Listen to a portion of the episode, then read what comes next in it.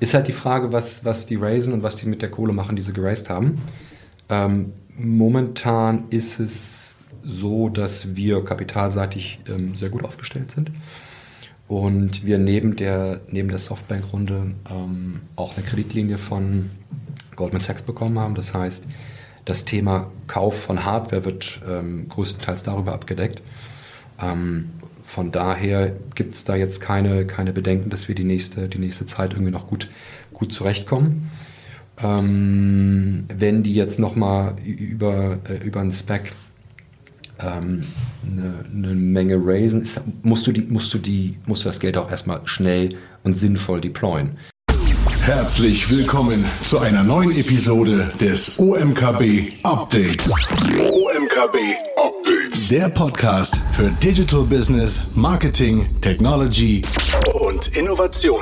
Dich erwarten Erfolgsstories, Insider-Tipps und echte Mehrwerte mit den OMKB-Hosts Shahab Hosseini, Christoph Steger und Mario Rose. Philipp, Lass uns mal über den E-Scooter-Markt sprechen. Ist der, ist der Markt ein Markt, der am langen Ende nur für sehr wenige profitabel sein kann? Oder kann es dauerhaft mehrere profitable äh, Unternehmen geben? Oder es gibt ja im Markt so gewisse Hypothesen, die sagen, wir benötigen sogenannte kreative Monopole. Ja? Besser einer macht das Geschäft und macht es profitabel statt viele, bei denen immer nur Geld verbrannt wird, sodass das Geschäftsmodell sich in Summe nicht weiterentwickelt. Wie, wie stehst du dazu? Ja. Also ich glaube, wenn man sich heute den, den Markt anschaut, dann ähm, ist der zweigeteilt. Du hast ähm, auf der einen Seite die großen internationalen Player, da ist ein Lime dabei, da ist ein Roy dabei, sind wir dabei und so weiter. Und dann hast du gleichzeitig aber noch ein paar regionale Player. Die sind dann in ein, zwei Städten vorhanden, also beispielsweise gibt es eine Firma, die heißt Moin, die operieren in Rostock. Dann gibt es einen Player, der heißt ähm, Scooty, der operiert äh, allein in, in, Kassel. Und ähm, so teilen wir uns momentan den, den, Markt auf. Was wir gesehen haben in den letzten zwei, zweieinhalb Jahren jetzt in Deutschland, dass insbesondere auch die großen Player ähm, erst in den A-Städten angefangen haben, Berlin, Hamburg und so weiter, und es sich aber sukzessive dann auch in die B- und C-Städte eigentlich gleich ähm, ausgeweitet hat. Das heißt, wenn wir jetzt das Beispiel Kassel nehmen, da komme ich her, gibt es momentan ähm, fünf Anbieter. Und zuerst war halt der, der, der kleine Lokale dort vor Ort. Ähm, und mittlerweile tummeln sich dort, dort alle. Ähm, das heißt natürlich auch für die, für die Kleinen, ähm, ich schätze, da gibt es fünf bis, bis sieben Player in ganz Deutschland, wird da natürlich ähm, die Situation irgendwann eng ähm, weil halt einfach der Kuchen immer kleiner wird. Und die Kapitalausstattung in, in, den allermeisten Fällen nicht besonders groß ist und entsprechend dort der Scale fällt, ähm, entsprechend kaum neue Städte eröffnet werden können, Preiskämpfe können nicht mitgemacht werden, Marketingaktionen sind schwierig und so fort, du hast keine Brand. Also von daher könnte das ähm, da irgendwann zu einer Konsolidierung kommen, gehe ich fest davon aus. Bei den größeren muss man halt einfach mal schauen. Ich meine, wir, wir gucken uns an, wie, wie das Funding der, der unterschiedlichen Wettbewerber ist. Wir schauen uns an, ähm, wie die mit ihrem Geld haushalten. Wir schauen uns an, wie viele Städte die eröffnet haben und können uns da grob herleiten, wo die da aktuell irgendwie stehen, was die Runrate angeht. Ähm, es ist sehr dynamisch. Wer da jetzt wie schnell vom, von der Bildfläche verschwinden wird, kann, glaube ich, kein Mensch sagen. Und ähm, da kommt dann immer wieder dann der nächste Investor um die, äh, um die Ecke und schießt irgendwie nochmal was nach. Also von daher bleibt, bleibt spannend. Aber wenn du mich fragst, ist, glaube ich, in Deutschland durchaus Platz für zwei bis drei große Player. Ähm, und bei den kleineren regionalen muss man halt einfach schauen, ähm, inwieweit die so differenziert sind und so ein regionales Angebot haben, dass das, dass das weiter Sinn macht. Oder ob da irgendwann kein Platz mehr für die ist. Mhm. Du hast gerade das Thema Konsolidierung angesprochen, dass du davon ausgehst, dass der Markt sich weiter konsolidieren wird. ähm, ist das Thema MA für euch interessant? Und wenn ja, was sind das eigentlich für Assets, die man sich dann im Zweifel einkaufen würde? Ist es, ist es die Hardware oder ist es ähm, das, das Lizenzthema? Oder was ist es konkret? Was ja. sind die wichtigen Assets? Ähm, es kommt immer total darauf an. Also ich meine, wir haben vor ähm, anderthalb Jahren haben wir die Emo-Pads von, von Coop ähm, übernommen. Da war es ganz klar ähm, ein Hardware- und auch ein Kundenthema, ähm, wo wir einfach sehr schnell ein neues Vertical aufbauen konnten. Ähm, wenn wir jetzt in der E-Scooter-Welt unterwegs sind und sagen, wir ähm, würden jemanden übernehmen, ist halt immer die Frage, was, was kauft man da eigentlich? Ne? Also wenn man jetzt schon in dem Markt selber vorhanden ist ähm, oder selber aktiv ist und jetzt einfach nur die Hardware kauft, dann ist es tendenziell nicht so interessant, würde ich mal sagen, weil du halt einfach die Hardware mit der Kapitalausstattung sehr schnell die auch selber, ähm, ähm, selber investieren oder kaufen kannst. Plus wir den Vorteil haben, dass wir einfach gewisse Anforderungen auch haben, was unser T-Energy Network angeht, wo wir halt einen gewissen Batterietypen haben. Ähm, es wird allerdings dann interessant, wenn ein Player sowas wie Lizenzen hat. Das heißt, die haben vielleicht eine, eine Ausschreibung bei einer Stadt gewonnen und sind dort für eine gewisse Zeit einfach drin. Das könnte ein relevant interessantes Thema sein oder eine Geografie, wo wir einfach noch nicht sind, wo man sich überlegt, ähm, Make oder Buy, was, was ist da der, der beste Weg? Jetzt hast du eben schon, schon über, über ähm, Deutschland gesprochen und auch über Konsolidierung. Wenn wir uns den gesamten Markt mal konkreter anschauen, gibt es hier geografische Bereiche, bei denen ihr als Tier sagt, ähm, die sind für uns hochinteressant. Da sind wir bisweilen noch nicht ähm, wirklich aktiv, aber da sehen wir sehr, sehr hohen Demand und das ist bei uns auf der Agenda und auf der Roadmap. Ja, also ich meine, wir sind momentan mit der Ausnahme von den Emiraten, sind wir eigentlich nur in Europa unterwegs. Und wir sind auch der Meinung, dass Europa für uns der interessanteste und beste Markt ist. Einfach aufgrund der, der, der, der Dichte der unterschiedlichen Städte und vor allem auch einer, einer sehr fortgeschrittenen ähm, beziehungsweise Infrastruktur für Fahrräder, einer, einer, Wahrnehmung in der Bevölkerung für Mikromobilität. Mikromobilität gibt es hier seit ähm, seit, seit, seit vielen Jahren. Also man, Nextbike ist jetzt, glaube ich, in Deutschland seit, seit knapp 20 Jahren oder sowas. Das Thema Sharing ist, ist da sehr viel verbreiteter als jetzt in den USA beispielsweise, ähm, wo die Leute natürlich seit, seit jeher eigentlich aufs Auto gepolt sind und die Angebote dort erst in den, in den letzten Jahren entstanden sind. Ähm, von daher sind wir mit Europa nach wie vor noch sehr, sehr zufrieden und gibt hier nach wie vor noch sehr viel Wachstumsmöglichkeiten. Ähm, was die anderen Märkte angeht, eher opportunistisch, muss man mal ganz ehrlich sagen. Ist jetzt nicht das, ähm, das erste Ziel auf unserer Agenda momentan. Okay. Das heißt, du sagst, in Europa gibt es noch genug äh, Wachstumspotenzial. Sprechen wir nochmal über E-Scooter. Das ist ja gerade schon angesprochen. Wie breit kann und vor allem wird sich Tier in seinem Portfolio an Produkten weiter diversifizieren? Ihr mhm. seid ja mittlerweile nicht mehr nur ein reiner E-Scooter-Anbieter, Fahrräder, Roller, Scooter. Was sind so die nächsten relevanten Fahrzeuggruppen? Ja, also ich meine, man muss, wenn man jetzt die letzten drei Jahre einmal Revue passieren lässt, dann sind wir 2018, 2019 mit E-Scootern gestartet, 2020 mit den Mopeds und 2021 mit den Fahrrädern. Und man muss wirklich sagen, dass jeder zusätzliche Mode, den man, äh, den man auf die Plattform holt, eine neue Komplexität einfach mit sich mitbringt. Und diese Komplexität muss man erstmal beherrschen. Ähm, und als Beispiel bei den, bei, den, bei den Mopeds ist es das ganze Thema Reparaturen, die halt einfach um ein Vielfaches ähm, komplexer sind, wo man neue Skills braucht, der Mechaniker, wo die Ersatzteilversorgung eine ganz andere ist ähm, und wo vor allem auch das, sagen mal, die Hürden, die der Kunde verspürt ähm, oder die, der, die der, der Kunde erstmal über erklimmen muss, um das Fahrzeug dann zu nutzen, sind einfach ganz andere, weil ein Moped wiegt halt einfach mal deutlich mehr, fährt sehr viel schneller und das letzte Mal, dass man irgendwie mit, mit 16 vielleicht äh, eine Vespa gefahren ist, ist dann auch schon, ist dann auch schon ein Weilchen her.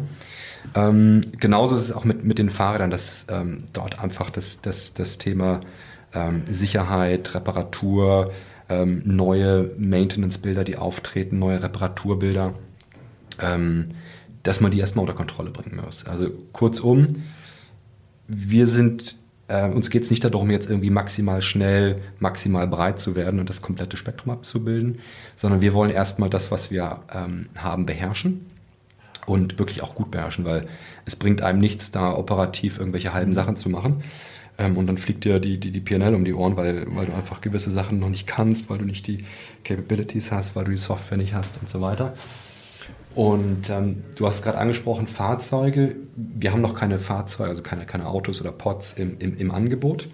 Wir sind aber über, über Partner wie Sixt, äh, FreeNow, sind wir in diversen ähm, Apps natürlich schon vertreten und, und entsprechend ist das Angebot dann auch über Partnerplattformen ähm, da breit.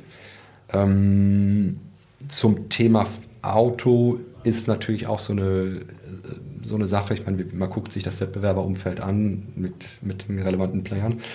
Ähm, und da gibt es jetzt auch noch kaum welche. Also Miles hat es, glaube ich, mal gesagt, dass, dass sie profitabel sind. Aber alle anderen müssen auch erstmal beweisen, dass, dass, dass der Case fliegt. Ähm, plus wir sehen auch beim, beim Wettbewerber, es gibt einen Wettbewerber, der hat tatsächlich auch einen, einen Carsharing hochgezogen in den USA. Ähm, das war jetzt nicht äh, das, das Goldene vom, äh, vom, vom Ei, muss man ganz ehrlich sagen. Also von daher abwarten, ähm, aber, aber offen sein für, für, für Optionen, die sich dann bieten. Ja, diese drei Fahrzeuggruppen, die du gerade angesprochen hast, Fahrräder, Roller und äh, E-Scooter, ähm, inwieweit sind eure Beobachtungen, was die Schnittmengen angeht? Also ähm, habt, ihr, habt ihr starke Schnittmengen, was eure Nutzer angeht? Oder erschließt ihr wirklich mit diesen drei Bereichen tatsächlich neue Zielgruppen? Mit Sicherheit unter anderem auch, aber interessant dürfte auch vor allem auch sein, wie groß ist denn eigentlich die Schnittmenge? Also, ja, also es, es gibt natürlich eine Schnittmenge, das, das ist klar, aber ähm, wir haben schon gemerkt, über die ähm, Mopeds ein komplett neues Segment erschlossen zu haben. Hängt einfach am Use Case dass du ähm, damit den, den Kilometerbereich so von, von, von drei bis maximal zehn Kilometer vielleicht abdeckst, wohingegen der Scooter dann eher so im Bereich bis drei Kilometer unterwegs ist. Und ähm, ähm, von daher sprechen wir, ja, wir sprechen einfach viele neue Kunden damit an. Die Schnittmenge in Zahlen jetzt auszudrücken, ähm, glaube ich, glaub ich, schwierig. Ähm, und genauso ist es auch mit den Fahrrädern dass, ähm, dass dort neue Kunden hinzugekommen sind. Aber man merkt natürlich auch bei den, bei den, bei den Scootern beispielsweise so die Argumente, warum, warum Leute einen, einen Scooter nehmen versus einem Fahrrad. Das sind teilweise total banale äh, Argumente wie, na, ich bin jetzt morgens mit dem, mit dem, mit dem Sakko unterwegs und äh, möchte mir halt nicht äh, das Sakko in der Fahrradkette irgendwie schmutzig machen. Mhm. Deswegen nehme ich einen Scooter. Und so gibt es halt für jede, für jede, für jede Kunden, für jedes Kundensegment eigentlich Überzeugung oder Gründe, weswegen man den, das eine oder das andere Fahrzeug nimmt. Ähm, und ähm, ja, das ist eigentlich, eigentlich sehr gut. Was ist von den Finanzkennzahlen? Das ist das interessantere Segment für euch, wenn du mal Fahrräder, Roller und E-Scooter miteinander benchmarkst? Kannst, kannst, kannst, du dich dazu eine Aussage hinweisen lassen? Ähm, die Aussage, also ich meine, allein wenn du dir die Zahlen anschaust, wie viele Scooter, wie viele Mopeds, ja. wie viele Fahrräder wir haben, ist, glaube ich, relativ ähm, klar zu erkennen, dass es dort einen Vorteil für die E-Scooter gibt. Ah ja, Car-Geschäft, ja. ja. ja. Okay, äh, bleiben wir vielleicht bei den E-Scootern. Ähm, ihr habt angefangen, wirklich ein flächendeckendes Ladenetzwerk äh, mhm. zu entwickeln. Ja, ich, ich finde, das ist auch nochmal eine ganz, ganz klare Diversifikation gegenüber euren Wettbewerbern. Erinnert mich ja gewissermaßen ein bisschen an Tesla. Ja. Ähm, was verfolgt ihr dabei konkret? Also verfolgt ihr dabei auch die Öffnung ähm, eurer Technologie? Wollt ihr, wollt ihr der Standard werden und wollt ihr euch auch gegenüber anderen Wettbewerbern öffnen? Ähm, Gogoro macht es ja ähnlich. Ja, also wir, wollt, wollt, wollt ihr der Standard werden im Bereich der ähm, flächendeckenden Ladenetzwerke für, für eure E-Scooter-Flotten? Und auch für die Wettbewerber? Ähm, das wäre jetzt der, der zweite oder dritte Schritt. Also zumindest der erste Schritt für uns ist jetzt erstmal, dass wir damit ein Angebot schaffen, was den E-Scooter einfach nochmal deutlich attraktiver macht. Ähm, wir halten nicht so viel davon, ähm, saugünstige Rabatte ähm, rauszuschleudern, wie, wie, es der eine oder andere vielleicht macht. Ähm, und dann am Ende da völlig, also eine, eine total schiefe PNL zu haben und ähm, Kohle nachschießen zu müssen. Von daher sind wir eher auf der, kommen wir eher über, das, über die Ecke, dass wir ein Mehrwertangebot schaffen wollen, ähm, wo der Kunde ähm, sich letztendlich Freiminuten erfahren kann und dadurch den, den, den Scooter-Ride günstiger machen kann. Ähm, Vorteil ist, dass wir dadurch neue Kundensegmente einfach erschließen, wie beispielsweise Studenten, die jetzt prinzipiell ein bisschen weniger gut finanziell ausgestattet sind, aber gleichzeitig auch ein Argument gegenüber der Stadt haben, ähm, weil natürlich der, das, das Energy Network dazu führt, dass wir auch den lokalen Einzelhandel durchaus ähm, unterstützen. Ähm, weil wir einfach auch sehen, das haben wir in diversen Piloten, bevor wir das Ding gelauncht haben, immer wieder festgestellt, der, der durchschnittliche ähm, Kunde, der für uns eine Batterie swappt, bleibt dann in der Regel dann irgendwie noch ein paar Minuten dort, kauft sich ein Kaugummi, ein Eis, ein, ein was auch immer. Mhm. Ähm, und das war gerade auch in, in, in, Zeiten von, von Corona, wo natürlich der Einzelhandel ähm, da jetzt auch an der einen oder anderen Stelle stark zu kämpfen hatte, war das, war das ein schlagendes Argument. Ähm, plus es hilft uns natürlich auch, was die ähm, operativen Kosten angeht, ähm, dort einfach nochmal den nächsten Schritt zu gehen. Du hast es gerade angesprochen, ähm, Öffnung gegenüber anderen ähm, ist sicherlich ein Thema, was, was irgendwann mal relevant werden könnte. Ähm, allerdings müssen wir das einfach für uns jetzt auch erstmal so weit ausrollen, unter Kontrolle bekommen, ähm, bevor wir da den, den, den, den dritten, vierten Schritt gehen, bevor wir den ersten, zweiten noch gar nicht unter Kontrolle haben. Ist Deutschland da für euch das, das äh, Role Model? Ist mit Sicherheit ein sehr kapitalintensives Thema? Ähm, wir sind in mehreren Märkten unterwegs, was T-Energy Network angeht. Ähm, Deutschland hat dort aber, ich würde mal sagen, 40 bis 50 Prozent Anteil. Ähm, die Hardware an sich ist jetzt, also die, die Box kostet immer gleich viel. Ähm, die Rollout-Kosten unterscheiden sich ehrlicherweise nur marginal. Ähm, es ist eher dann die Frage, wie, wie wird der Kunde incentiviert, um die, um die Batterie da zu tauschen. Und letztendlich, was ist auch der Scale, beziehungsweise wie groß sind die Flotten in den entsprechenden Städten, ähm, um aus dem System dann letztendlich auch einen positiven Contributor zu machen für, für unsere Flotte. Seid ihr bisweilen happy mit, ähm, mit der Annahme seitens der Kunden? Also wie, wie, ist, wie ist da der Adoption Rate? Ja, ähm, wir sind auf jeden Fall happy. Ähm, Kundenfeedback ähm, bis dato ist, ist, sehr, sehr, sehr positiv. Und insbesondere das, das ganze, also die ganze, den Prozess hinzubekommen. Es ist halt einfach ein Zusammenspiel aus zwei Hardware-Komponenten, Scooter plus Box.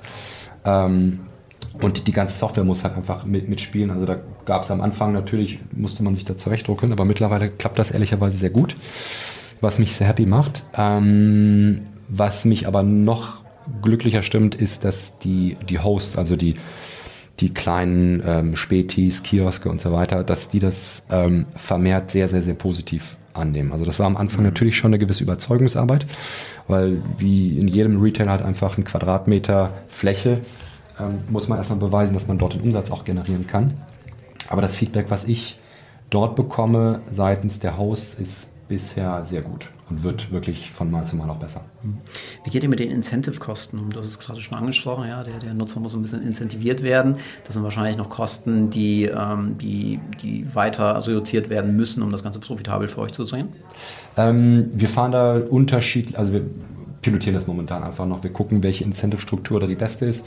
In der einen Stadt gibt es ein bisschen mehr, in der anderen Stadt gibt es ein bisschen weniger.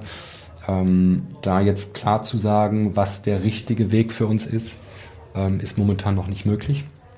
Ähm, und ist einfach auch ein total lokales Thema, ne? weil der, ich sag mal, der, äh, der, der Münchner ähm, Scooterkunde ist in der Regel wahrscheinlich ein bisschen weniger preissensitiv als vielleicht der Kunde in Berlin, Bochum oder welche Stadt auch immer.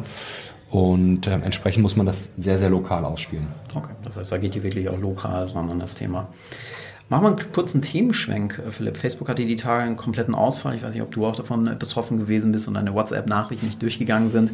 Ähm, auch ihr seid ja vor, vor wenigen Tagen, vor einige Stunden, wenn man so möchte, komplett offline gewesen. Wie stark investiert ihr aktuell in Security und Ausfallsicherheit? Und vielleicht noch die erweiterte Frage dazu. Ähm, sind die Ansprüche deiner Meinung nach in den letzten Jahren auch von der Komplexitätsdichte in diesem Themenumfeld, jetzt mal unabhängig von eurem sehr, sehr bullischen Wachstum, gestiegen?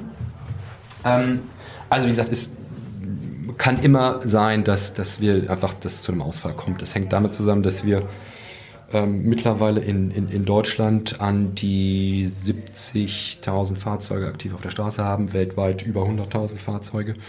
Ähm, und täglich welche dazukommen, kommen neue Städte dazu, User und so weiter und so fort. Und da kann es leider, ich bin auch kein Freund davon, kann es immer mal wieder zu, zu Ausfällen kommen. Wir probieren die so minimal ähm, wie möglich zu halten. Beziehungsweise wenn sie dann ähm, auch, auch stattfinden, dann natürlich auch entsprechende Kommunikation gegenüber Kunden ähm, ähm nach außen zu geben, weil wir viele Commuter-Kunden haben, die da teilweise sich darauf verlassen und das ist auch unser Anspruch, dass äh, dass wir ein verlässlicher Partner sind. Aber wie gesagt, da sind wir, sind wir glaube ich, nicht vor, vor Ausfällen gefeit. Ähm, wir haben uns dort in den letzten Jahren extrem ähm, verstärkt, was das Thema ähm, In-Housing angeht, was das Thema auch Aus oder Absicherung gegenüber Ausfälle angeht. Ähm, sind dort, glaube ich, auf, auf, einem, auf einem guten Weg. Ähm, teilweise hängt es natürlich auch mit, mit, mit Wartungsmaßnahmen zusammen, die dann vielleicht etwas länger dauern als, äh, als gedacht. In der Regel machen wir das der, immer zur Nachtzeit, ähm, um da keinen Kunden irgendwie von seiner Fahrt abzuhalten.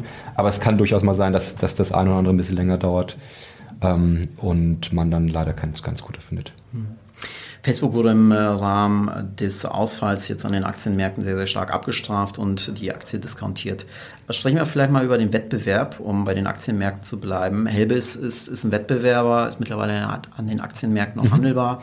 Bird hat angekündigt, jetzt ein, mhm. äh, über eine Spec, äh, inklusive leichtem Discount, wie ich, äh, wie ich jetzt erlesen konnte, an die Aktienmärkte zu drängen. Und Lime spekuliert ja auch mhm. mit einem Spec gegebenenfalls, ähm, den Gang an die Börse zu wagen. Wie ist eure Position zu, äh, zu einer etwaigen IPO als europäischer Marktführer? Ja, ähm, also ich glaube, wenn man sich auch die, die, die Riege der, der Investoren anschaut, mit denen wir dort zusammenarbeiten, ähm, äh, lehnt man sich nicht zu sehr aus dem Fenster, wenn man sagt, dass irgendwann natürlich auch, auch ein VC irgendwann sein Exit haben möchte. Das ist part of the game. Ähm, von daher, ähm, so viel sei erstmal gesagt. Frage ist halt, wie lange, da steht keiner von uns unter Zeitdruck. Ob das jetzt zwei, drei, vier, fünf Jahre sind, wie gesagt, die Investoren sind, ähm, sind dort eher langfristig in, ins, äh, in, uns investiert und, und suchen da nicht die, den, den schnellen Exit. Von daher geht es uns erstmal darum, die Prozesse entsprechend sauber aufzubereiten, stabil zu halten, dass wir letztendlich, wenn es denn soweit mal sein sollte, dann auch die Voraussetzungen mitzubringen, ähm, die, einen, Kapitalmarkt benötigt. Mhm. Ähm, ob jetzt Spec, ob jetzt IPO, ähm, muss jeder seinen, seinen richtigen Weg ähm, finden. Ähm, ich persönlich gucke ein bisschen skeptisch vielleicht auf den, auf den Spec-Markt momentan, weil halt einfach die, ähm, das Signaling äh, nochmal ein anderes ist und auch was die ähm, Anforderungen an Due Diligences angeht, was die Anforderungen an Reporting angeht, was die Anforderungen an Profitabilität angeht, ist das eher etwas, wo, wo, wo ich ganz persönlich, aber das ist meine, meine Meinung, ähm, das jetzt vielleicht nicht für den, für den Königsweg halte. Ähm, genau. Werden die IPOs eine Implikation auf euer Geschäft haben? Wenn Lime und, und äh, Bird jetzt äh, an die Aktienmärkten drängen oder sagst du, wir, wir, sind da relativ entspannt. Wir, wir haben eine Softbank im Hintergrund, ähm, ob, ob, schon du ja völlig richtig ja. gesagt hast, irgendwann wollen die vielleicht auch mal ihren Exit fahren. Ähm, glaubst ja. du, das wird Implikationen für euch haben? Ist halt die Frage, was, was die raisen und was die mit der Kohle machen, die sie geraced haben. Ähm, momentan ist es so, dass wir kapitalseitig ähm, sehr gut aufgestellt sind. Und wir neben der, neben der Softbank-Runde ähm, auch eine Kreditlinie von Goldman Sachs bekommen haben. Das heißt, das Thema Kauf von Hardware wird ähm, größtenteils darüber abgedeckt. Ähm, von daher gibt es da jetzt keine, keine Bedenken, dass wir die nächste, die nächste Zeit irgendwie noch gut, gut zurechtkommen. Ähm, wenn die jetzt nochmal über, äh, über einen Spec ähm, eine, eine, Menge raisen, ist, musst, du die, musst, du die, musst du das Geld auch erstmal schnell und sinnvoll deployen. Und äh, wir sehen halt gerade bei Bird ähm, und Lime, um jetzt bei den Beispielen zu bleiben, die sind, ähm, die sind in den USA natürlich sehr aktiv, Marktführer beide, oder eins und zwei. Und Europa auch schon viel unterwegs. Also Frage ist, was, was würdest du eher in einen neuen Mode investieren?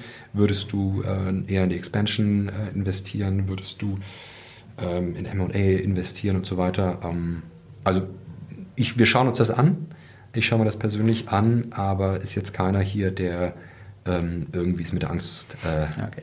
Keine kalten Füße, aber du, nee, schaust dir, du, schaust dir, die Börsenprospekte genau. noch an. Klar. Ähm, sprechen wir noch mal ein bisschen weiter über den Wettbewerb. Helbis möchte stärker in das Segment Food Delivery investieren. Da haben wir ja auch, wir sind gerade in Berlin einen totalen Food Delivery äh, War, wenn man so möchte. Mhm. Wie stehst du denn grundsätzlich zu dem Thema Food Delivery Markt und einem etwaigen Einstieg von, von Wettbewerbern in diesem Segment, mhm. Die häufig auch große Schwierigkeiten haben, die letzte Meile zu dominieren. Ist das, ist das ein relevantes Diversifikationsspiel mhm. und kannst du dir vorstellen, dass ihr perspektivisch auch verstärkt in das mhm. Thema Food Delivery einsteigt? Also ich, ich kann die Theorie dahinter total verstehen, muss ich ganz ehrlich sagen, ähm, weil du als Scooteranbieter natürlich eine Menge Assets einfach auf der Straße hast im Sinne von Personal und Fahrzeuge, die sowieso schon unterwegs sind. Und von daher, die, die, die, die Rationale, die dahinter steckt, die, die erschließt sich mir. Uber hat es ja auch gemacht mit Uber Eat. Genau. Ähm, jetzt schaue ich mir mal, also ich meine, Helbis ist sicherlich ein Beispiel, aber ich glaube, das prominentere Beispiel ist Bolt, die jetzt eine, ich glaube, 600 oder 700 Millionen geraced haben und ähm, gleichzeitig ähm, äh, im Scootermarkt aktiv sind. Ähm, die haben Food Delivery Business, die haben Ride-Hailing Business und die haben einen Gorillas Äquivalent oder wollen Gorillas Äquivalent aufbauen. So. Die nutzen momentan ihr Scooter-Geschäft primär dazu, um die Akquisitionskosten im Vergleich zu, zu, zu einem Google beispielsweise zu senken und gehen davon aus, dass die Kunden, die sie halt innerhalb von der kürzesten Zeit akquiriert haben durch sehr günstige Preise, ähm, dass es dort eine hohe Überschneidung gibt an Leuten, die dann tatsächlich auch Food bestellen oder sich ihr Essen nach Hause liefern lassen. Mhm. Ähm, ich bin ein bisschen skeptisch, wenn du sagst, im Scootergeschäft gehst du mit einem Cent die Minute an den Start oder fünf Cent die Minute, jetzt haben sie es ein bisschen erhöht. Ähm, brutal defizitär, nur eins. Um dann davon auszugehen, dass du in einen zweiten defizitären Markt reingehst, ähm, wo noch ein viel krasserer Wettbewerb eigentlich gerade herrscht. Also jetzt gegen den Flink, gegen den Gorillas, gegen den Getir, gegen den DoorDash und so weiter anzustinken. Ähm, huiuiui, das ist schon, das ist schon gewagt und momentan hat es dort auch noch keiner bewiesen, dass dort ähm, die, die, die krassen Margen sind. Also von daher, ähm, ich sehe es aus, aus einer externen Perspektive, sehe ich es als eher schwierig an, ähm, weil halt einfach keiner der Märkte an sich genommen bisher gezeigt hat, wirklich profitabel zu sein. Mhm. Ähm, also wäre es jetzt, keine Ahnung, das Äquivalent wäre wahrscheinlich, man, man, man, man würde als Apple ähm, irgendein ein, extrem günstiges Produkt auf den Markt schmeißen, ähm, was dann die Jugendlichen cool finden und dann der, der erste PC, den sie sich kaufen, wird dann Mac sein oder das erste Telefon wird dann iPhone sein, dann würde ich es verstehen, weil dann investierst du, um danach äh, letztendlich die, die, die Deckungsbeiträge zu bekommen. Aber das sehe ich in dem Modell einfach noch nicht. Weswegen ich ähm, aus meiner Perspektive wieder gesprochen, ähm, das mir erstmal anschaue und gucke, wie das, wie das bei anderen läuft bedeutet, deine Hypothese ist, die Customer Lifetime Value wird durchaus verlängert durch die erweiterte Wertschöpfung, aber sie wird defizitär verlängert. So. Genau, weil, weil, genau. Okay. Hm. Also, also dein, Klar, dein, kaufmännisch betrachtet ist das natürlich Käse. Ja. De, deine Customer Acquisition Cost sind beim Scooter, wenn du das vergleichst mit, mit, mit anderen Möglichkeiten, um an Kunden dran zu kommen, sind sie eventuell sogar ein bisschen geringer. Aber dann musst du dir halt auch anschauen, die Leute, die du da momentan in deinem Funnel bekommst und die auf deiner App sind, sind das tatsächlich auch die Kunden, die dann das Essen bestellen. Und wenn, also wenn ich schaue, wer momentan für einen Cent auf dem Bolt-Scooter rumfährt, dann würde ich sagen, da ist die Wahrscheinlichkeit nicht so groß, weil das ja. sind insbesondere ähm, viele, viele Jugendliche. Mhm. Also viele sehr junge Fahrer. Mhm. Das heißt, der Case geht für dich, für dich zumindest gedanklich gar nicht auf. Okay. Ähm, ich finde den Case interessant. Ich habe da momentan noch so ein bisschen meine Probleme zu sehen, dass das wirklich, äh, das ist ultra sinnvoll ist. Ja. Aber auf der anderen Seite ähm, Respekt an, auch an den Wettbewerber. Ich meine, die, die 600, 700 Millionen muss man erstmal raisen. Absolut. Und die, die VCs, die da im Hintergrund stehen, ähm, die, die haben sich sicherlich den Case auch angeschaut. Und da gibt es viele smarte Leute, die sagen, hey, hm. ähm, irgendwie glauben wir schon daran. Also von daher hm ähm, will ich das auch überhaupt nicht abtun. Also ich meine, gewisse Fantasie ist vorhanden, ja. ja. So, jetzt haben wir sehr, sehr viel über den Wettbewerb gesprochen. Sprechen wir mal so ein bisschen über Brand Loyalty. Ähm, die Markteintrittsbarrieren für den E-Scooter-Markt sind ja aktuell noch gering, zumindest nach meiner Wahrnehmung. Ähm, wie wir zum Beispiel auch ähm, an, anhand von Bose Bikes aus, aus den US-Staaten sehen, die über ein Fundraising es zumindest geschafft haben, eine gewisse Visibilität aufzubauen. Natürlich noch weit, weit entfernt von den großen Playern. Wie stehst du generell zum Thema Brand Loyalty? Bin ich als Nutzer gewillt, äh, ein Tierbike zu nehmen? Wenn auch ein Limebike nebenan steht und äh, der Wettbewerb. Wie, wie schafft ihr es, eine Brand Loyalty aufzubauen? Oder seid ihr am langen Ende einfach in einem massiven Wettbewerbsdruck ähm, der vor allem darauf basiert, wer die kostengünstigsten Rides anbietet. Wie versucht ihr das Thema für euch zu cracken? Ja, ähm, also prinzipiell, was, was wir feststellen, ist im Vergleich zu, zu anderen Geschäftsmodellen, ähm, ist die Loyalität der Kunden ähm, jetzt eher nicht so hoch, muss man ganz, muss man ganz klar sagen. Und auch aus vielen Gesprächen von, von Nutzern hört man natürlich immer wieder, ja, man hat viele Apps auf dem Handy ähm, und äh, entsprechend muss man sich dort natürlich als, als Anbieter ähm, auch hervortun, um den Kunden jedes Mal wieder zu, zu überzeugen. Was wir sehen, ähm, ist, dass das Thema Verfügbarkeit mehr oder weniger das wichtigste Kriterium ist, noch, noch, noch, noch vor dem Preis eigentlich. Ähm, allerdings natürlich auch nicht für jede, jede Kundengruppe. Also für die Kundengruppe, die wir an, ähm, uns anschauen, also ich sage mal ganz grob gefasst, Young Professionals, ähm, ist, äh, steht, ähm, steht äh, Verfügbarkeit an erster Stelle, weil es halt einfach darum geht, maximal schnell, ähm, komfortabel von A nach B zu kommen. Und beispielsweise, wenn man das vergleicht mit anderen Möglichkeiten, ähm, wie, einem, wie einem Carsharing oder sowas, ähm, da beispielsweise die Parkplatzsuche wegfällt und, und man entsprechend, ähm, auch wenn die Höchstgeschwindigkeit nicht so hoch ist, ähm, beim, beim Thema Parken einfach spart. Auf der anderen Seite, bei einer Kundengruppe, wie eben von Volt angesprochen, da ist sicherlich das Thema Verfügbarkeit nicht, nicht super relevant, sondern eher halt der Preis, weil es da vermehrt um, um, um Fun Rides geht. Ähm, war jetzt neulich im, ähm, am Gleisdreieckpark. Da sieht man halt äh, viele Jugendliche, die da Spaß haben mit, mit, mit den diversen Scootern. Wir entscheiden uns bewusst dafür, ähm, eher das Young Professional Segment anzugehen, mit einer klaren Botschaft, mit einem klaren Branding, dass wir sagen, wir differenzieren uns ähm, primär über unsere ähm, über unseren Sustainability-Gedanken. Das heißt, bei uns ist jeder, jede Fahrt komplett CO2-neutral.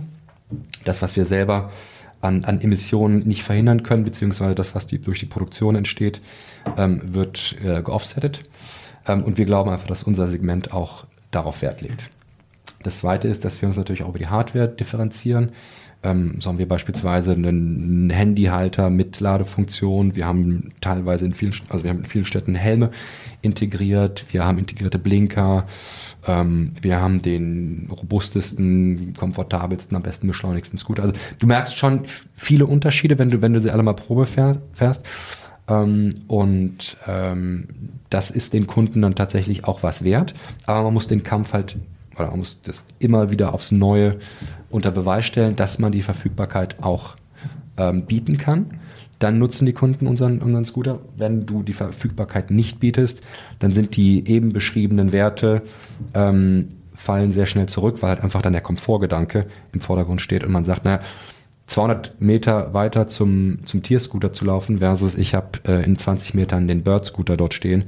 Ähm, diesen Trade-off machen wenige Leute wahrscheinlich. Mhm. Okay, das heißt, du sagst, Verfügbarkeit äh, schlägt definitiv auch Brand Loyalty. Ähm, Verfügbarkeit schlägt in der Regel Brand Loyalty, wobei Brand Loyalty, wenn du sie einmal aufgebaut hast, ähm, ein zweiter sehr wichtiger Faktor ist. Mhm. Sprechen wir mal ein bisschen über Brand Loyalty. Ähm, also Fahrzeuge sind ja mittlerweile nicht mehr nur über eure eigene Applikation, mhm. sondern auch über Six oder Movit, etc. Mhm. verfügbar. Punkt eins, wie wichtig sind diese Partner? Und Punkt zwei, wie schafft ihr es dennoch, eine Brand Loyalty aufzubauen, wenn ihr über diese, diese Meta, Meta-Netzwerke letztendlich ähm, den Nutzer einfach nur vermittelt bekommt? Hm. Ähm, wie wichtig sind diese Netzwerke für uns? Ähm, das ist, wenn du jetzt den reinen Umsatz dir anschaust, ähm, müssen wir ganz klar sagen, unser natives Pay-as-you-go-Geschäft, also über unsere eigene App, ähm, das setzt natürlich nach wie vor noch den, den allergrößten größten Teil der Topline um. Ähm, aber es ist für, ähm, für die Neukundengewinnung einfach sehr, sehr relevant. Ähm, Gerade von, von Touristen, Leuten, die neu in eine Stadt kommen, die haben in der Regel eher einen, einen Google Maps ähm, auf dem Smartphone als, als, als die Tier-App, wenn es Tier nicht in, in der jeweiligen Stadt gibt. Also von daher ist es ist für uns ein Akquisitionstool, was ähm, uns äh, wenn wir uns die Zahlen anschauen, sehr, sehr dienlich ist, muss, muss, muss man klarerweise sagen.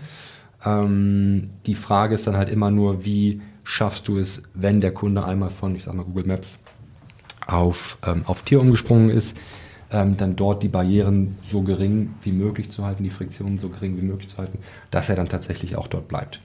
Ähm, klar, Trade-off, du hast es gesagt, ähm, Brand Loyalty ist jetzt im, im digitalen Ökosystem, siehst du halt einfach nur drei unterschiedliche Anbieter, jetzt bei Google Maps beispielsweise. Ähm, da ist dann die, die Frage, ähm, kommt dann eher über die Hardware, wie du dich differenzierst. Und klickt der Kunde dann eher auf den Lime oder auf den, ähm, auf den Voice-Scooter oder auf den Tier-Scooter. Ähm, je nachdem, wie dann, in welchem Zustand die Hardware ist, ähm, wie der Scooter aufgestellt ist, wie sauber er ist, ähm, das rein, das Einäußere einfach. Hm. Okay, habe ich verstanden. Lass uns mal über euer Businessgeschäft sprechen. Ähm, wie entwickelt sich äh, Tier, Tier for Business? Ist, das, ist das für euch ein relevantes Business? Ähm, wie entwickelt sich das Ganze und was ist vor allem auch der Gedanke dahinter? Ja, also es ist, ähm, es ist nach wie vor noch ein, ein kleineres Projekt von uns, muss man sagen. Wir haben ähm, ähm, da ein Team, was, was, was, was auf Geschäftskunden ähm, zugeht. Und die ersten Ergebnisse sind ehrlicherweise sehr vielversprechend. Ähm, müssen dazu aber auch sagen, dass es erstmal ein, ein, ein geschlossenes System ist ähm, was insbesondere auf kleine und mittelständische Unternehmen halt abzielt.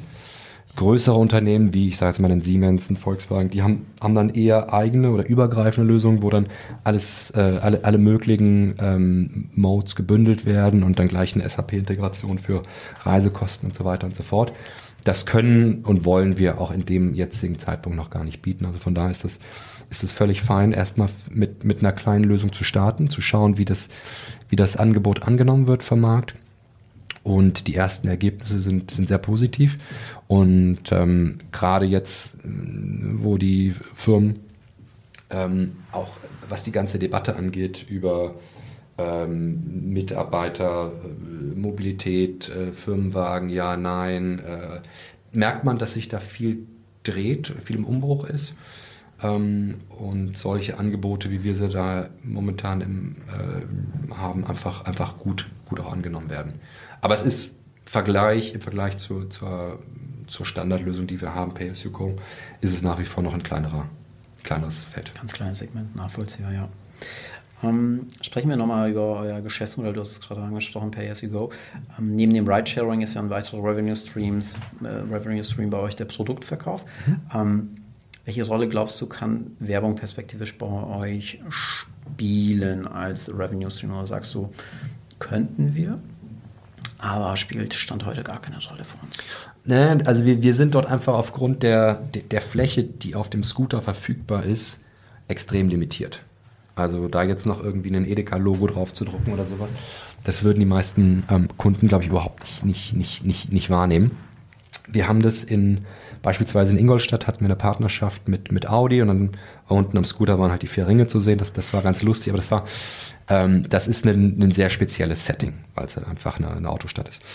Ähm, ich glaube, und man sieht es ja auch an, an, an Nextbike beispielsweise, in, in Berlin fahren die mit, mit Werbung rum, weil du halt einfach viel mehr Fläche hast.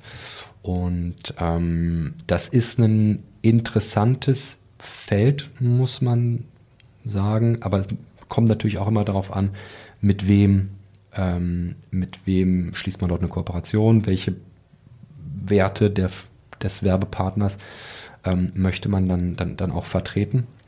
Ähm, aktuell noch keine, keine Entscheidung da, da, dazu getroffen. Also alle Fahrräder, die du, die du momentan bei uns rumfahren siehst, die sind, die sind allein im Tierbranding unterwegs.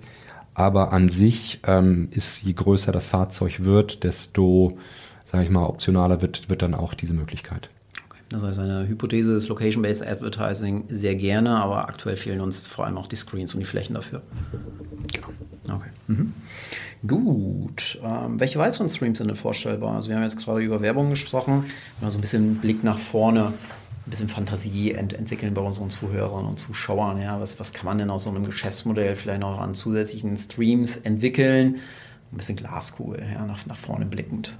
Ja. Also das ist generell möglich.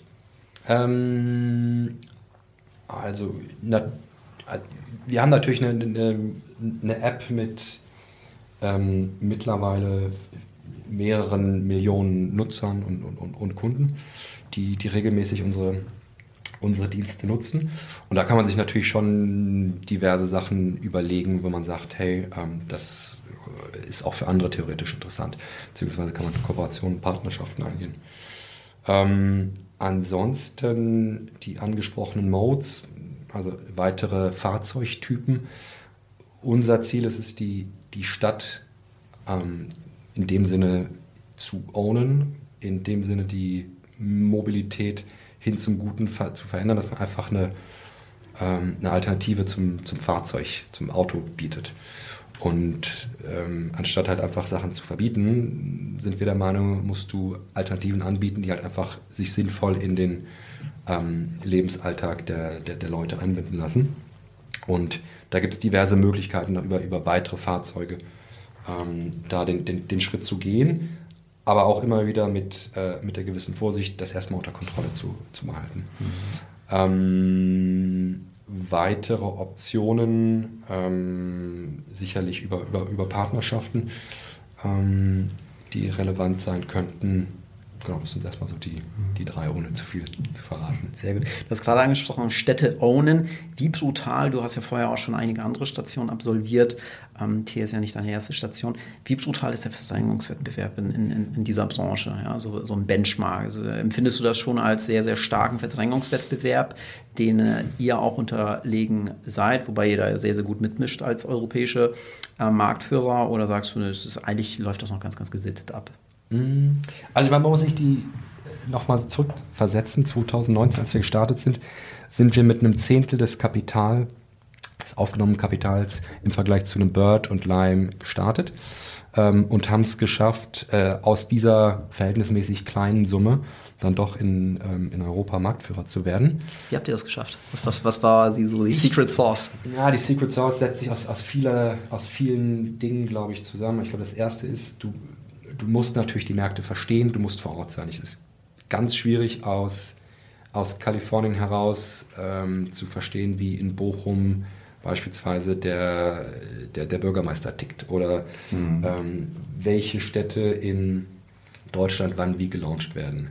Oder das Thema ähm, Arbeitsbedingungen. Also in Deutschland mit dem, mit dem Juicer-Model an, an den Start zu gehen, das, das, war halt einfach nicht die richtige Entscheidung. Und ich solche, solche ähm, ähm, Punkte haben wir einfach von Anfang an, glaube ich, gut einschätzen können. Ist das die Achillesferse gewesen? Also sagst du wirklich so diese kulturellen Unterschiede mit, mit, mit einer Grundarroganz aus, aus den Staaten kannst du in Deutschland nicht einfach mit demselben Role Model erfolgreich werden? Weiß ich nicht, Arroganz, also der deutsche Markt tickt einfach so, dass einfach extrem viel über die Städte laufen muss. Ähm, und ich hatte, wir hatten vorhin darüber gesprochen, O-Bike, Mobike, das war, das war so ein Schlüsselmoment für die, für die deutsche Verwaltung, ähm, wo sie alle plötzlich überrannt wurden von 4000 Fahrrädern in München, die in den Bäumen gelandet sind, die in der Isar landen, landeten. Und der, die, die Städte waren einfach komplett machtlos für ein paar Monate lang. Und aus dem haben sie einfach wahnsinnig viel gezogen und waren entsprechend skeptisch, was die E-Scooter angeht. Und dort mit den ähm, oder den, den Städten einen Partner zu bieten, der wirklich vor Ort ist, der bei jedem kleinen äh, Problem, was, was, was auftritt, ähm, ähm, äh, diskussionsbereit ist, offen ist. Ich glaube, das ist ein, das ist ein, das ist eine Marktgegebenheit, die man einfach hier beachten muss und die man verstehen muss. Und ich glaube, da haben es ausländische ähm, Wettbewerber teilweise haben das einfach so nicht, nicht so ernst genommen, kann man vielleicht sagen. Das ist das Erste. Das Zweite ist ähm, ein Wille und auch eine Geschwindigkeit, ähm, um Veränderungen und Verbesserungen auf die Straße zu bringen. Also bestes Beispiel Swappable Batteries, die ähm, austauschbaren Akkus. Ähm, da waren wir 2020, Anfang 2020, waren wir die ersten, die, die, die flächendeckend die Swapper Batteries ausgerollt haben. Ähm, und ähm, nicht, dass, dass das die anderen vielleicht nicht ge gekonnt hätten, aber ich glaube, mit dieser Stringenz, mit diesem Willen, ähm, das so schnell in die Fläche zu bekommen, ähm, hat es, hat es kein, kein anderer da ähm, gemacht. Und man muss natürlich auch sagen, immer wenn man neue, neue Innovationen auf die Straße bringt, musst du dich auch darum kümmern, wie, wie, wie die, die, die, Nachteile, wie kannst du die kompensieren? Also beispielsweise bei den Swappable Batteries. Ähm, klar senkst du deine Kosten um einen signifikanten Anteil, hast aber auf der anderen Seite Topline-seitig den Nachteil, dass die Scooter halt einfach nicht mehr so gut stehen, musst dann halt überlegen, wie, wie kannst du das kompensieren. Ähm, genau, das, diese beiden Faktoren, würde ich sagen, haben dazu beigetragen, dass, dass wir ganz gut unterwegs sind. Ähm, Du hast die Städte gerade angesprochen, Philipp. Ähm, und gleichzeitig auf der bundespolitischen Ebene lässt sich da nicht so viel drehen, weil die Städte entsprechend äh, große Freiheiten haben. Betreibt ihr wirklich People-Business? Also du, du hast gerade gesagt, in Deutschland ist es halt eben auch wichtig, äh, irgendwie einen Connect zum, zum Bürgermeister aufzubauen, um da wirklich dann äh, eben auch die, die Scooter auf, aufstellen zu dürfen. Ähm, meine Frage ist, People-Business, Fragezeichen, wie steuert ihr das bei euch im Haus und politische Aktivitäten? Also kann man schon, kann man schon sagen, ihr macht gewissermaßen politische Lobbyarbeit? Politische Lobbyarbeit ist vielleicht ein bisschen, ist ein, ein sehr großes Wort. Ähm, aber es ist, wie du gesagt hast, ein People-Business, es ist ein sehr lokales Business, es ist ein extrem heterogenes Business. Ähm, das, was in, in, in Münster gilt, kann in Kassel, kann in Hamburg, kann in München wieder komplett anders sein. Ähm, und von der Steuerung ähm, muss man halt gewillt sein, A, erstmal die Ressourcen oder in die Ressourcen zu investieren, eine Organisation aufzubauen mit den entsprechenden Kompetenzen. Und dann in, in, in der Steuerung ähm, muss es auch extrem hoch als Prio verstanden werden und aufgehängt werden. Ähm, und äh, entsprechend auch die, der Wille an, an, an, an runden Tischen, ähm, am Austausch mit der Stadt ähm, teilzunehmen, das muss absolut top priorisiert werden. Ähm, auf der Bundesebene ähm, muss man jetzt einfach mal schauen, wie sich, wie sich gerade in der, in der Regierungsbildung und danach dann auch im politischen Alltag die, die Situation ändert. Ähm, ich bin da ehrlicherweise ganz guter Dinge. Ähm, und ähm, alles andere schauen wir mal. Die Machtverhältnisse verändern sich, ich glaube auch eher zu euren Gunsten. Ähm, sprechen wir jetzt mal über Softbank. Mittlerweile ist ja Softbank über seinen, seinen Vision Fund 2 bei euch investiert. Mhm. Ähm, darüber hinaus habt ihr euer Management durch ehemalige Manager seitens Tesla und, und Lyft etc. noch weiter gestärkt. Was macht das eigentlich konkret in dieser hohen oder in diesem hohen Tempo der Professionalisierung eurer Organisation mit der Organisation? Ja? Also was, was, was passiert da unternehmenskulturell? Vielleicht kannst du, kannst du uns da mal so ein bisschen abholen. Ja, ähm, also ich meine, wir waren von Anfang an, waren wir extrem dezentral aufgestellt und extrem digital aufgestellt. Das heißt, Corona ähm, hat uns beispielsweise kaum aus der Bahn geworfen, was zumindest die Arbeitsprozesse angeht. Ähm, und also jetzt, um dem Beispiel zu geben, jetzt im, im, im letzten Jahr auch ähm, sind wir nochmal, was die Anzahl der Städte angeht, sind wir um 80 Prozent gewachsen. Was die Flotte angeht, haben wir uns verdoppelt. Ähm, und da kann man jetzt nicht sagen, nur weil wir mehr Leute haben, wird dann auch automatisch werden die Prozesse langsamer oder wir werden weniger performant. Also das sieht man an den Zahlen nicht. Wir, wir wachsen de facto immer noch mit, ähm, mit, mit einem 2x pro Jahr eigentlich, eigentlich, ähm, eigentlich weiter, was, was, was sehr schön ist. Ähm, von der Kultur ist es ähm, sehr stark äh, im Recruiting natürlich, ähm, also fängt beim Recruiting an, auf den Purpose zu achten. Ich glaube, das ist bei uns extrem ähm, ausschlaggebend, dass die Leute, die bei uns anfangen, wirklich alle gewillt sind, für das Gleiche zu kämpfen, ähm, mit der gleichen Motivation ins Büro zu gehen ähm, und einfach auch ähm, wissen, letzt, oder wissen letztendlich, warum sie das Ganze machen. Es ist jetzt nicht nur ein 9-to-5-Job, wo am Ende äh, des Monats ähm, Kohle aufs Konto kommt, sondern ähm, steckt sehr viel mehr dahinter. Und allein das ist ein, ist ein verbindendes Element, was dazu führt, dass ähm, ähm, wir einfach sehr gut miteinander funktionieren und dass einfach auch der, die, die, die berühmte Extrameile da durchaus ähm, äh, gerne gegangen wird. Wie schafft ihr das, dieses Mindset aufrechtzuerhalten? Ich meine, ich gebe es ja jetzt auch schon ein paar, paar Jährchen, drei Jahre. Ähm, dieses, dieses, dieses Mindset, trotzdem so schnell zu agieren wie ein junges Startup, links zu überholen. Wie bindet ihr eure Mitarbeiter? Habt ihr irgendwie VISOP-Anteile äh, aktiv? Also wie, mhm. wie, wie, sind so Mitarbeiterbindungsprogramme bei euch? Ja, ähm, wir haben in der Tat ähm, einen ESOP für fast alle Mitarbeiter, also ausgenommen äh, eine, eine, eine kleine Berufsgruppe. Aber das ist allein ist schon mal für, äh, für die allermeisten Mitarbeiter eine, eine wahnsinnige Ehre auf der einen Seite und andererseits natürlich auch Motivation, ähm, längerfristig an dem Erfolg der Firma mitzuarbeiten. Darüber hinaus ich sag mal, die, die, die klassischen Incentivierungsmaßnahmen, äh, Programme, die, die ein Berliner Startup so hat. Ähm, aber es ist, es ist halt definitiv nicht der, der Aspekt der, der, der, der Kohle, der im Vordergrund steht, sondern insbesondere dieser, der eben angedeutete der, ähm, Purpose. Mhm. Ansonsten ähm, ist es ist die Herausforderung, die, die, die, die Kultur, die, die teilweise im Berliner Office ähm, sich, glaube ich, auch sehr gut transferieren lässt und gut, gut erlebbar ist, die dann aber auch ins Warehouse in, äh, in, in, in die Kleinstadt zu holen. Und ähm, da gibt es einfach gewisse Maßnahmen, die uns sehr, sehr am Herzen liegen, wie wir, wie wir beispielsweise eine Warehouse-Ausstattung machen ähm, oder welche in Incentives bei uns die Fahrer bekommen. Also sei es jetzt irgendwie eine, Sofaecke, äh, freier Kaffee, äh, freies Wasser und so weiter.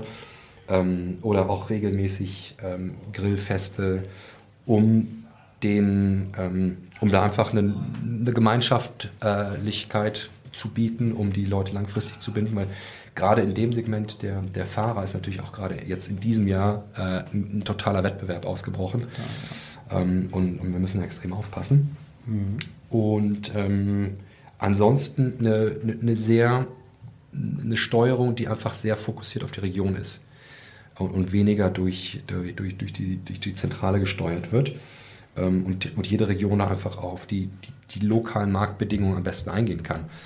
Und das funktioniert ehrlicherweise ganz gut. Hm, das ist ein sehr fragmentierter Markt, weil du gesagt hast, die, die regionalen Unterschiede sind sehr, sehr, ähm, sehr, sehr relevant. Ähm, Stelle ich mir in der Steuerung auch hochkomplex vor, durch diese, durch diese Fragmentierung. Würdest du das so unterstreichen?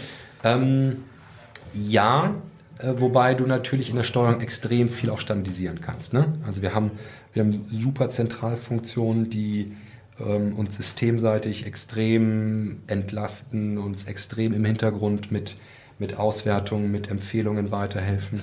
Ähm, wir haben einen exzellenten Austausch, was, was, was äh, Workshops angeht, ähm, Lernen voneinander, Best Practice Sharing zwischen den unterschiedlichen Märkten. Ähm, also das ist, also wieder, wir sind von Anfang an eine digitale Firma gewesen ähm, und entsprechend ähm, ist auch das, das Onboarding letztendlich für neue Mitarbeiter ähm, sehr effizient, sehr schnell, du kriegst einen Laptop, du kriegst deine Zugänge und hast dann Zugriff einfach auf, auf, auf alles und es ist einfach nur eine Frage der Zeit, ähm, bis, du, bis, du das, ähm, bis du das verinnerlicht hast. Ähm, und das macht es in vielerlei Hinsicht extrem einfach. Mhm. Du hast gerade angesprochen, ihr seid eine digitale Company, Software oder Hardware? Was, was, äh, was, was seid ihr am Ende? Also ihr, ihr, macht beides? Wir machen beides. Also es ist, kannst, du, kannst du gar nicht so, so voneinander trennen, weil wir können unsere, unsere Hardware nicht ohne die Software ähm, operieren. Ähm, letztendlich sind, müssen wir eine kundenzentrierte Firma sein, letztendlich müssen wir Verfügbarkeit bieten, letztendlich müssen wir jedes Mal, wenn, wenn der Kunde absteigt vom Scooter, ähm, muss er das Gefühl haben, hey wow, das hat jetzt Bock gemacht, das hat mich komfortabel und schnell von A nach B gebracht. Ähm, das, und letztendlich auch einer, einer Mission gedient, nämlich die Stadt autofrei zu machen. Und äh, da braucht man halt einfach Alternativen für. Wenn man sich die Börsenprospekte anschaut, ähm, sehen, sehen die Wettbewerber sich tatsächlich auch, auch eher als, äh, als Software-Company wahrscheinlich aus Gründen. Ähm, aber äh, nachvollziehbar, wie du es dargestellt hast. Philipp, Blick nach vorne. Ein bisschen Glaskugel. Was, was können wir in naher Zukunft noch von, von T-Mobility erwarten? Ähm, also, wir sind ähm, sicherlich also du, du, wirst noch eine Menge von uns hören. Ich glaube, so viel sei erstmal erst gesagt. Ähm, wir sind auf einem, auf einem sehr guten Weg aktuell. Wir merken, dass die, auch die langfristigen Investments, die wir getätigt haben, dass die ähm, anfangen, Früchte zu tragen, dass die ähm, Ideen, die Differenzierung, die wir früh angestoßen haben, wie ein Tier Energy Network, dass die teilweise vom Markt auch kopiert werden. Ähm, wir sehen, dass ein Investment auch viel in die Zusammenarbeit mit den Städten, ähm, siehe Paris, siehe London, ähm, wo wir die, die Ausschreibung in den größten europäischen Städten gewonnen haben, dass, dass sich solche Investments einfach langfristig auszahlen. Und in, in, Summe bin ich da echt, äh, echt sehr froh, dass das vom, vom Management angefangen bis runter in die ähm, bis zu den Fahrern in, in den Warehäusern, in den Städten, dass dort ein Zusammenhalt und eine gemeinsame Vision herrscht, die es einfach ermöglicht, ähm, auch die nächsten, nächsten Jahre weiterhin erfolgreich zu sein. Mhm. Und ähm, ich freue mich, was, was, was kommt. Mhm. Äh, gibt viele Chancen, die auf dem Weg liegen. Und äh, bin, bin da sicher, dass, dass wir da die richtigen Schritte gehen werden. Tolle Wachstumsopportunity jedenfalls. Du hast gerade das Thema Vision angesprochen. Was, was, was ist vielleicht nochmal abschließend eure Vision, das Thema, was, was, was mich als Mitarbeiter vielleicht auch, ja. auch elektrifiziert mhm. und eine intrinsische Motivation ja. auslöst? Ja, also, wo, was, was wollt ihr? Was ist eure Vision? Die, die Vision ist Change Mobility for Good. Also auf Deutsch die, die, die Mobilität in der Stadt hin zum Guten zu verändern. Und das hin zum Guten kann man, glaube ich, ganz plastisch am Beispiel auch von Paris klar machen, ähm, wo vor drei, vier Jahren sich da einfach noch der, der, der Verkehr komplett durch die Stadt ähm, ge, gezogen hat. Und mittlerweile siehst du an vielen Ecken, dass Straßen freigemacht werden für Fahrradwege, für äh, Fußgängerwege, ähm, dass es eine intelligente Verkehrsplanung gibt, ähm, dass immer mehr Grünflächen entstehen, dass immer mehr Mikromobilitätsangebote ähm, ge, gefördert werden, dass die Integration in Richtung ÖPNV immer besser funktioniert. Und ich glaube, so, so ein Pflänzchen, ähm, was, was langsam immer stärker wird, wollen wir auch in, in anderen Städten sehen. Und entsprechend arbeiten wir aktiv mit der Stadt zusammen, um das in die Realität zu bringen. Aber es braucht halt immer auch beide Seiten, die, die, die, die, die anpacken, die auch bereit sind, dann Maßnahmen zu ergreifen, wie Parkflächen umwidmen und so weiter. Aber das ist eigentlich das, was die, was die Leute hier motiviert, dass sie sagen, hey, mhm. wir, es gibt einen Klimawandel, ähm, es gibt die Möglichkeit, da jetzt einfach irgendwie so weiterzumachen wie bisher, oder man, man verbringt acht Stunden seiner, seiner mhm. Tageszeit mit einem Thema, wo man tatsächlich eine, eine Veränderung in der eigenen Stadt ähm, bewirken kann, was dazu führt, dass die Stadt an sich lebenswerter äh, wird, dass weniger äh, Fahrten mit dem Auto durchgeführt werden und vielleicht irgendwann weniger Autos verkauft werden, ähm, weil halt einfach das Angebot in der Stadt so gut ist ähm, und du die Notwendigkeit, vielleicht bis auf den Urlaub oder sowas mal abgesehen, nicht mehr hast, ein eigenes Auto ähm, zu nutzen. Und das, das treibt sehr viel an. Ähm, das finde ich äh, extrem bewundernswert in dieser Firma. Und ähm, lohnt sich dafür aufzustehen morgens. Das ist eine tolle ideologische äh, Vision, finde find ich sehr gut. Wie intensiv nutzt du selber Tier? Du, du kommst ja aus München, hast du erzählt, ja? Wie, ja. wie häufig nutzt du, nutzt du die, ähm, E-Scooter oder Fahrräder? Also wie aktiv bist du selber? Fahrräder haben wir leider in München noch nicht. Wir haben das Glück, Mopeds und Scooter in, in, in München zu haben. Und ähm, ich nutze die mehrfach täglich, muss ich ganz mehrfach täglich, sagen. Ja. täglich, ja. Ähm, und bin danach wie, also ich werde ehrlicherweise nicht müde mhm. davon. Und es ist für mich, gerade wenn das Wetter schön ist, ähm, einfach die, die angenehmste und auch teilweise je nach Strecke natürlich effizienteste Art, um, um von A nach B zu kommen. Und von daher, ja, Selber Heavy User. Sehr, sehr Heavy User. Sehr gut. Philipp, vielen, vielen herzlichen Dank für das, äh, für das sehr kurzweilige, schöne Gespräch. Ja, ich habe jede Menge lernen können und ich hoffe, unsere Audience auch. Ja, und ähm, damit äh, beenden wir ja auch heute das Gespräch und äh, nochmal herzlichen Dank von unserer Seite aus. Danke auch an euch. Sehr schön.